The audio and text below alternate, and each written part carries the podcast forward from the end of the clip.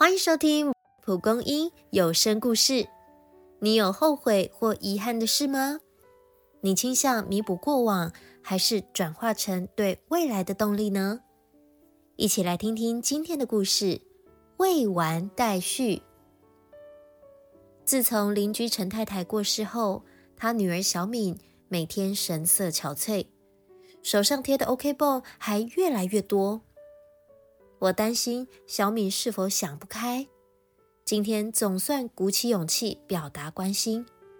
听着我支支吾吾，小敏苦笑解释说：“我正在学裁缝，才有这些伤。”陈太太原先要为小敏做外套，然而还没完成就遇上致命车祸。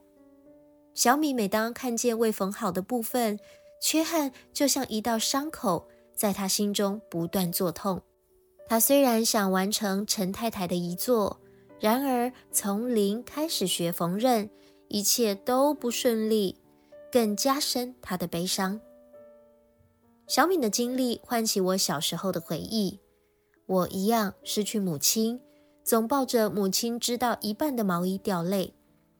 父亲怕我走不出来，偷偷丢弃毛衣。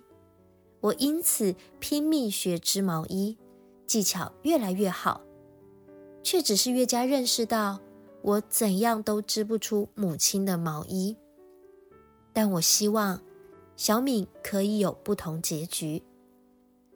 知道小敏想重现陈太太的手艺，又怕弄坏外套的纠结，我陪小敏一针一线的完成，旧有的地方都缝上一条线。代表陈太太缝过的部分。接下来，我尽可能模仿陈太太的针法，再教小敏慢慢缝补。过了很长一段日子，终于缝完外套。小敏手指上与心上的伤口也都愈合了，而我也终于了解，原来母亲的那件毛衣针线无法完成，爱却能不断编织下去。假如你遇到类似处境的人，你会怎么安慰对方呢？若你也经历过，别忘了你的经历也可以治疗他人的心。又或是你也正在这样的情况中努力，不要沮丧，你一定能慢慢找回前进的勇气。以上节目由蒲公英希望基金会制作。